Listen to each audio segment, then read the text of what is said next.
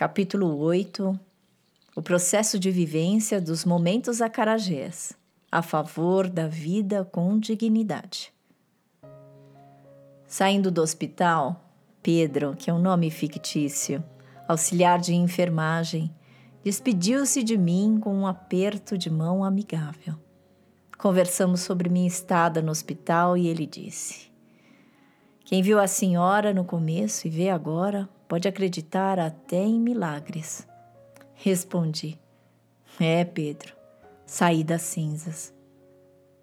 Pedro me fez rir várias vezes quando assumi os cuidados durante as madrugadas, principalmente porque esquecia o termômetro que colocava embaixo do meu braço e depois retornava dizendo: A senhora estava querendo ficar com esse termômetro, hein? Na noite anterior à minha alta do hospital, Pedro chegou para ferir meus sinais vitais, ao que falei. Esta é a minha last chance Última chance de levar esse termômetro para casa, Pedro.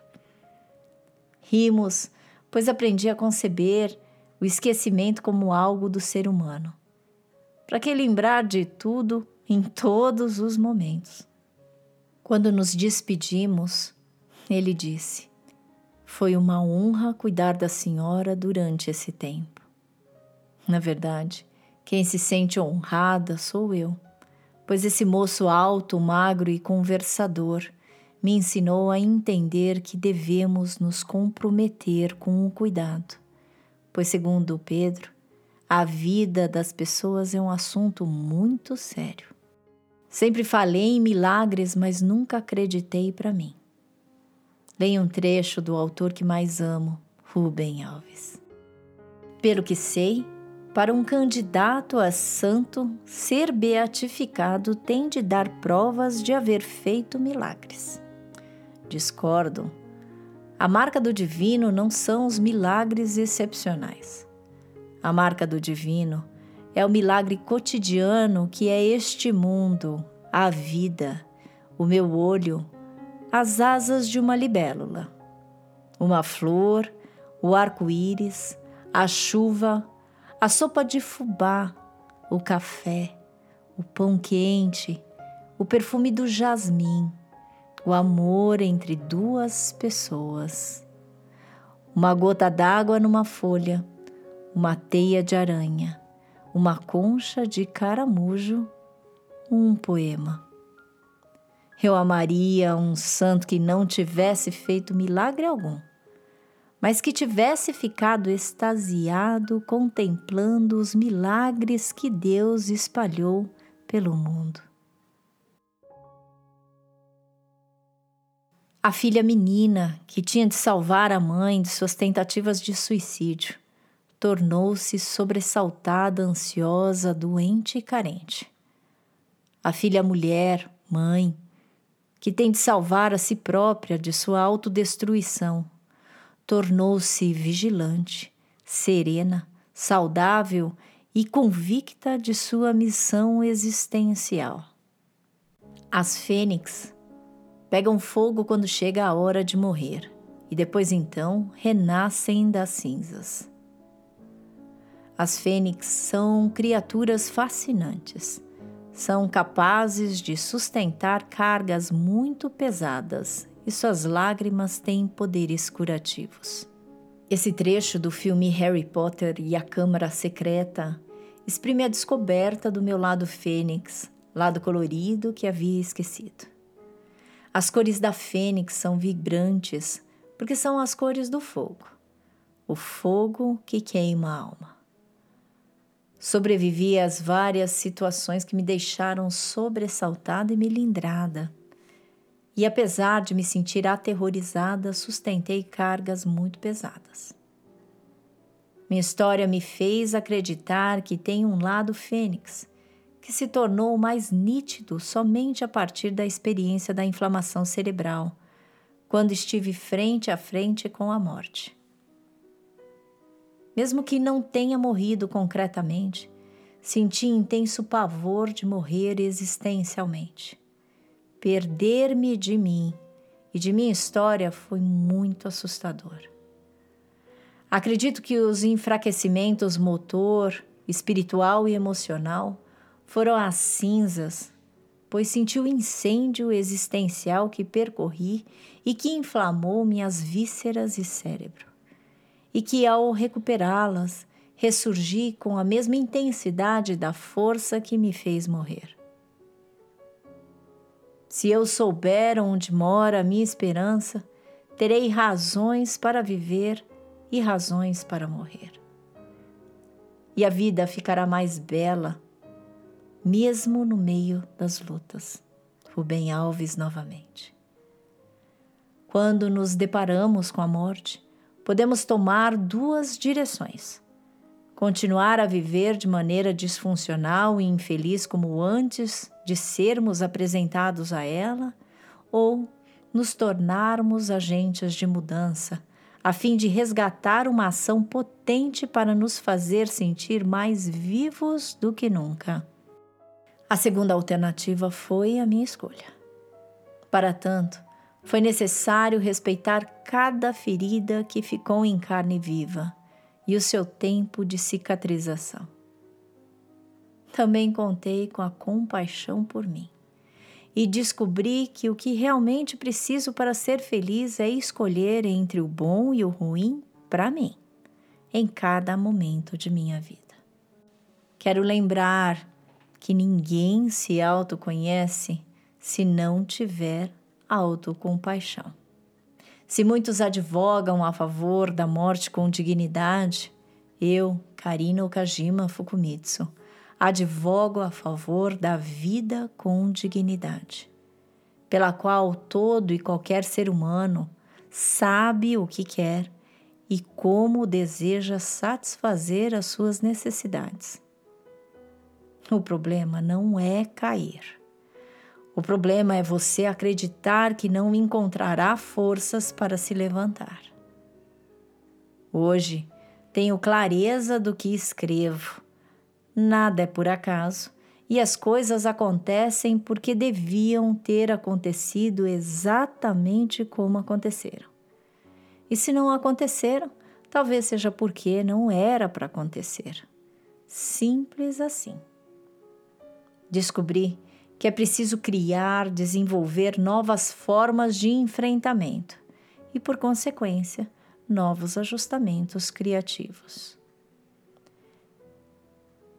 E o que deve prevalecer é a ação, escolha e liberdade existencial.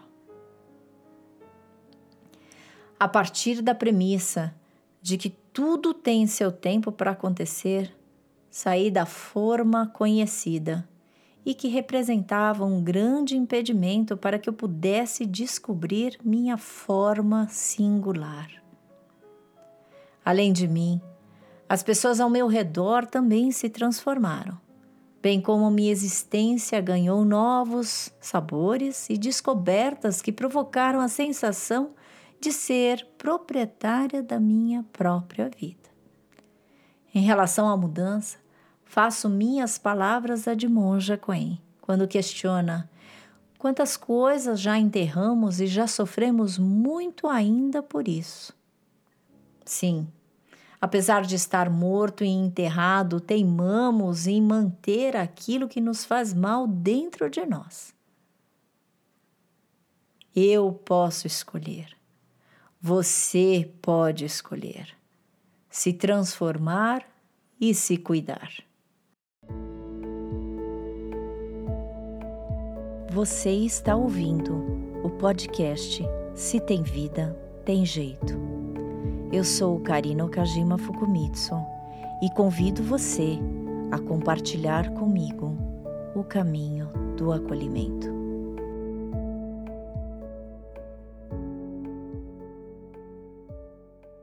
Em 3 de outubro de 2014, Pimentão, enfermeira cujo sobrenome troquei de Pimentel para Pimentão, Entrou no meu quarto para administrar meus remédios. Falei para Pimentão. Pode colocar todos os remédios juntos, pois tenho facilidade para engolir todos de uma vez só.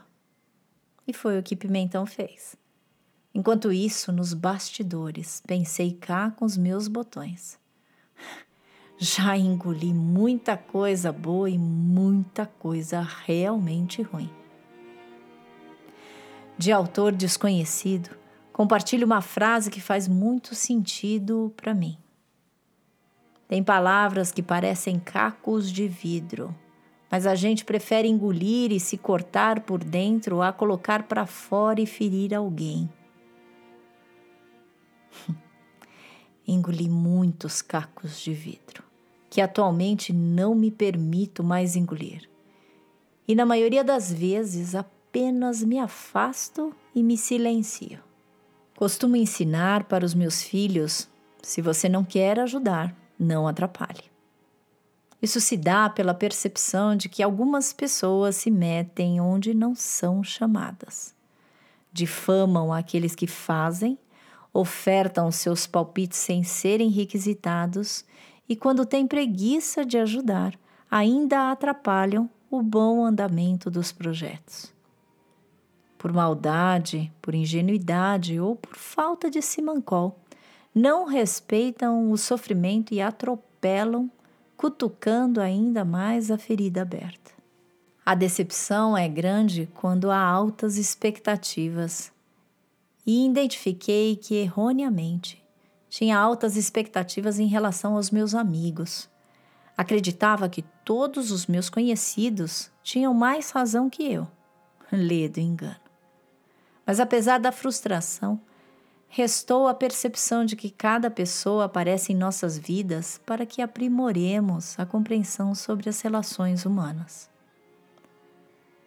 Atualmente, tenho a convicção de que todas as vivências foram absolutamente necessárias, porque cada um dos personagens que me magoou, sendo inimigo ou amigo, teve um importante papel para que eu me fortalecesse. Em outras palavras, eles foram instrumentos para que eu acordasse para a maneira disfuncional e sem proteções com que me relacionava. Percebi que as decepções acontecem quando se deposita a confiança incondicional de que a pessoa nunca nos machucará.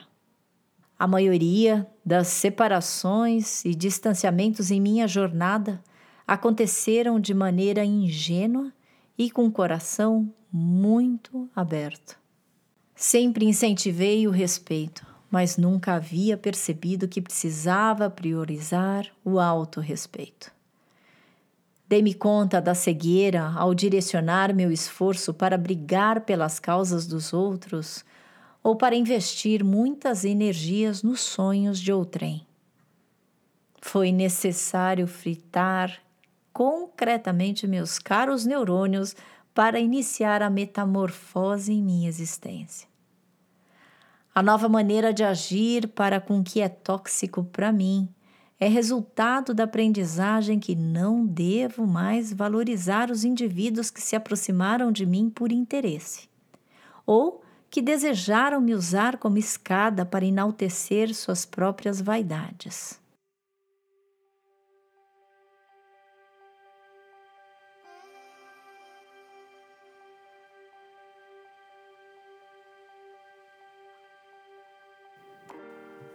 Ryuki ensina: quando se trata de separação, a dor já pertence integralmente a outra vida da qual você quer se separar. Deixo o outro que deseja meu mal com a dor que pertence a ele. A mim, cabe somente procurar me afastar e deixá-lo bem longe de mim. E se isso não for possível, tentar não mais me autorizar a ficar abalada. O sofrimento de me sentir desrespeitada provocou a reflexão profunda sobre meu jeito de disponibilidade incondicional de ser com as pessoas. O que me feriu me incentivou a redirecionar minhas energias para meu benefício. Comprovei de maneira amarga uma frase que criei em 2012.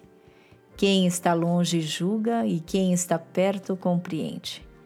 A frustração favoreceu a percepção de que realmente o que eu passei só seria totalmente compreendido por mim. Afinal, Nenhuma pessoa está tão perto de mim quanto eu mesma. Para reconquistar o amor próprio, sabia que deveria evitar a autopiedade.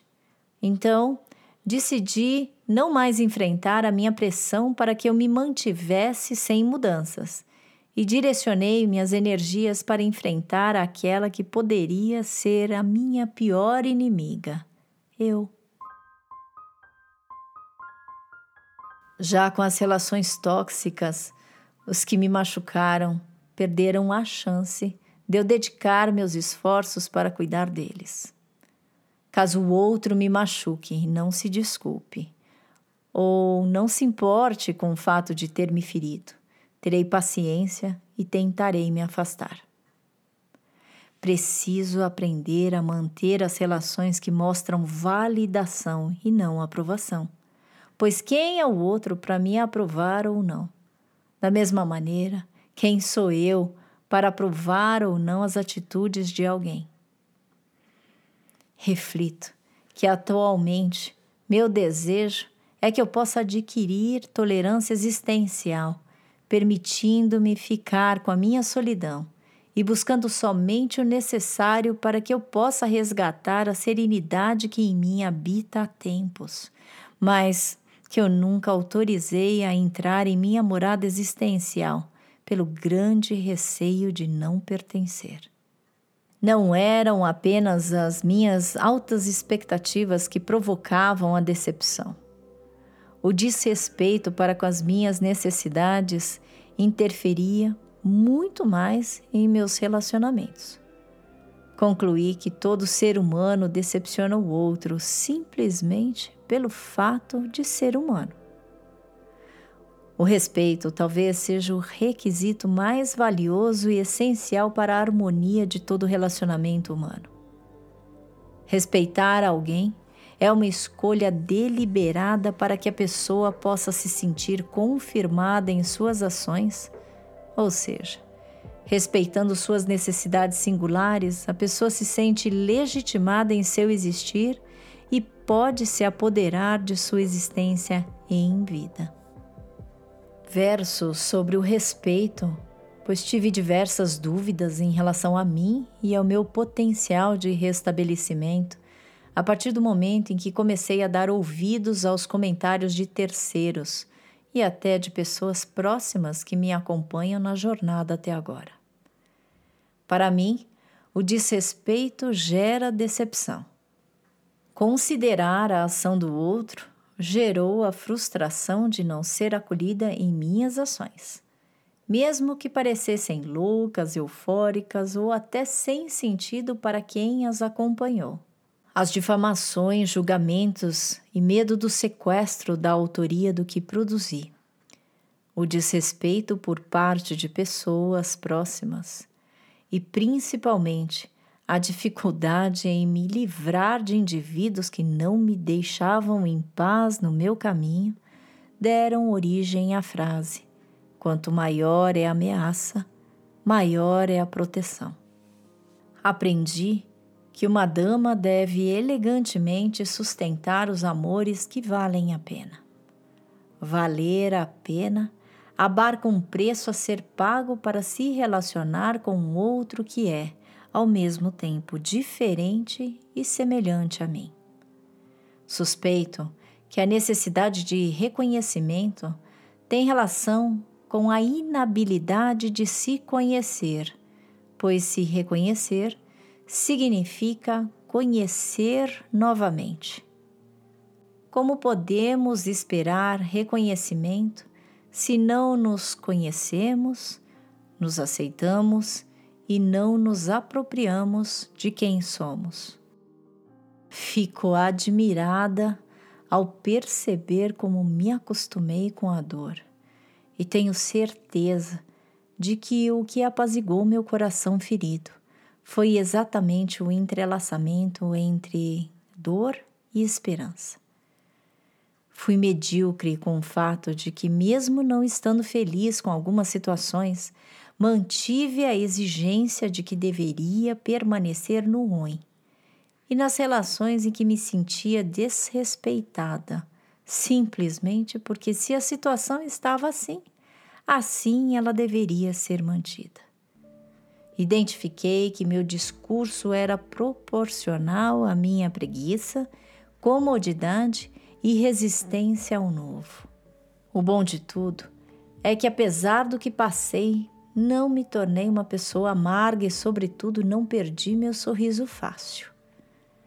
Meu sorriso fácil é manifestação do momento acarajé, termo que criei para designar momentos em que nos sentimos vivos, que podem acontecer quando suspiramos. Sentimos que fazemos sentido e sentimos que a vida tem mais cores além do bege e do cinza. Experimentar o momento acarajé significa sentir o sabor da diferença e do diferente. Momento acarajé ocorre quando eu não me sinto mais uma, mas me sinto uma e única. Quando sinto pulsar em minha vida e no meu coração e resgato a esperança do verbo esperançar. Quando ouço uma música que acalanta meu coração e quando sinto a serenidade existencial me invadindo. Momento acarajé significa e acontece quando eu consigo dizer para mim: está tudo bem no reino do perdido. Quando me sinto potente e não me preocupo com a minha reputação. Quando me assumo, me aproprio e banco minha solidão quando eu acolho o meu sentimento de tristeza e raiva e que nada catastrófico acontecerá para me punir. Quando me autorrespeito e me valido por quem sou e não somente pelo que tenho. Quando eu me sinto viva dentro de mim. O que é válido na vida? Não sei ao certo, mas desconfio que a validade da vida perpassa pelo questionamento de que o importante não é apenas viver em quantidade de anos, mas sim se questionar constantemente sobre o como estou vivendo e com quem eu quero viver. E você, qual é o seu momento acarajé?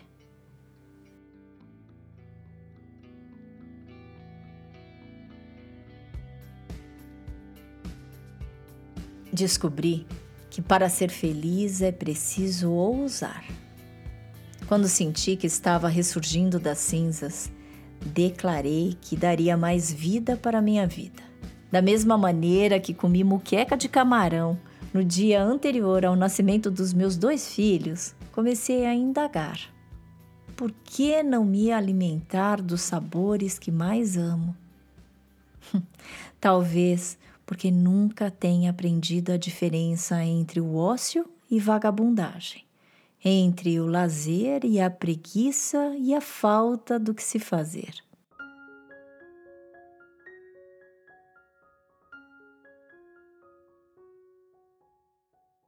Uma dessas tiras é para mim inesquecível e sempre gosto de relembrá-la ao falar sobre lazer ócio, diversão e, claro, ambiente de trabalho. A dupla está conversando em mais um dos seus momentos de pouca dedicação. E Frank pergunta a Ernest: Você acha que nós somos vagabundos? Ernest não titubeia. Nós não somos vagabundos. Vagabundo é quem não tem o que fazer. Nós temos, só não fazemos. Genial! Uma ideia claríssima, não confundir ócio com vagabundagem. Ócio não é sinônimo de desocupação, mas isso sim de escolha livre e prazerosa em relação ao que se deseja fazer de modo a ser dono de seu próprio tempo. Não há, de fato, ócio para um prisioneiro ou um desempregado. O que há é apenas desocupação. A finalidade central do aproveitamento do ócio não é passar o tempo ou matar o tempo. Aliás, como lembrou Milor Fernandes, quem mata o tempo não é assassino, mas sim um suicida.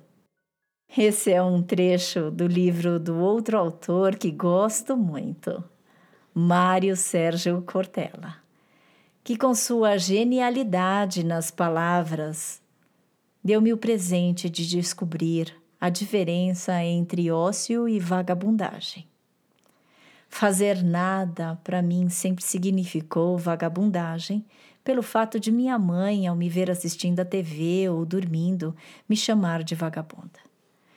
Descansar e aproveitar prazerosamente meu tempo foi o maior desafio da minha mudança. Por isso é que me tornei hábil em lidar com situações de perigo, principalmente em se tratando de vida. Afinal, tornei-me uma estudiosa na temática da prevenção ao suicídio e pós-venção para cuidar das pessoas em sofrimento existencial. E como terapeuta, sempre acreditei que o necessário na lida do suicídio não é salvar vidas, mas sim encorajar que as pessoas ampliem suas possibilidades existenciais, buscando o significado de tudo de bom e melhor para si, e que vivam seu momento a Carajé.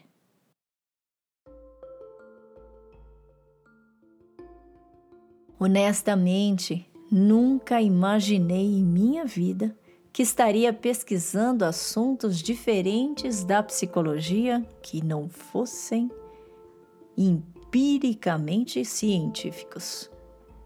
Mas devo dar mão à palmatória, pois são tantas mensagens que comprovam que, mesmo sentindo que estou solitária, há proteções para que eu continue meu caminho. Sempre tive a necessidade extrema do cientificismo, até para comprovar para os outros que minhas ideias eram sérias, e por esse motivo nunca respeitei que deveria dar ouvidos às situações simples do cotidiano. Atualmente, enveredo minha atenção para assuntos que considero importantes para o acolhimento existencial.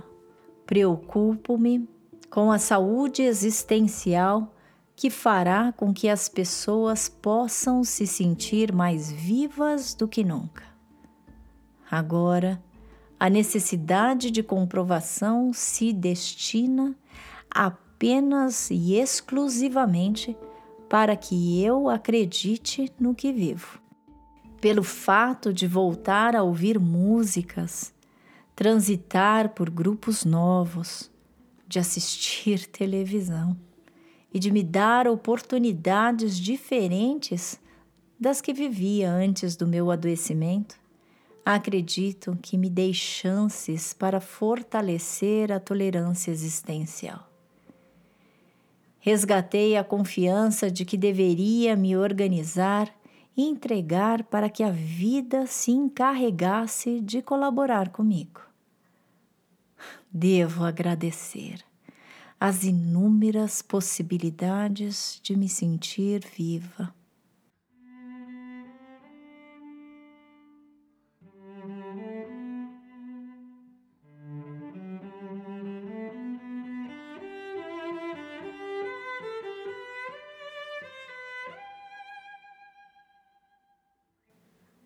Devo ser grata pela oportunidade de dignificar a minha existência. Posso ainda ver o sol, a luz, o mar. Sinto ainda a brisa em meu rosto. Não morri e não me matei. Estou viva e é isso o que realmente importa. Vivenciei momentos bons que provocam nostalgia e não mais melancolia. Pude entender o que é essencial para mim e sentir minha potência de conseguir extrair flor de pedra. E a frase do autor desconhecido me faz muito sentido neste momento. E se você acordasse amanhã apenas com o que você agradeceu hoje? Tudo isso revela minha gratidão por toda a aprendizagem que me permite estar com você, especialmente neste podcast, neste aqui agora. Compreendi que a felicidade acontece em momentos nos quais nos sentimos vivos, nos nossos momentos acarajés. Momentos únicos que, apesar de serem raros, valem por toda uma eternidade. Momentos que nos preenchem de sentido e nos inspiram a continuar na trilha do acolhimento.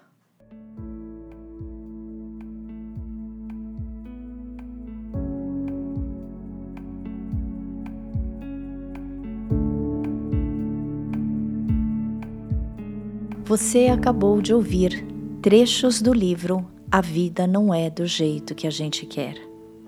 Esse livro foi escrito porque acredito ser extremamente elegante perseverar, apesar da dor e dos tombos. Encontrar maneiras possíveis de se reerguer e procurar uma boa forma para continuar se sustentando nos próprios pés será uma temporada de 10 episódios. Espero você todo domingo às 18 horas. Acesse karinafukumitsu.com.br. Se tem vida, tem jeito.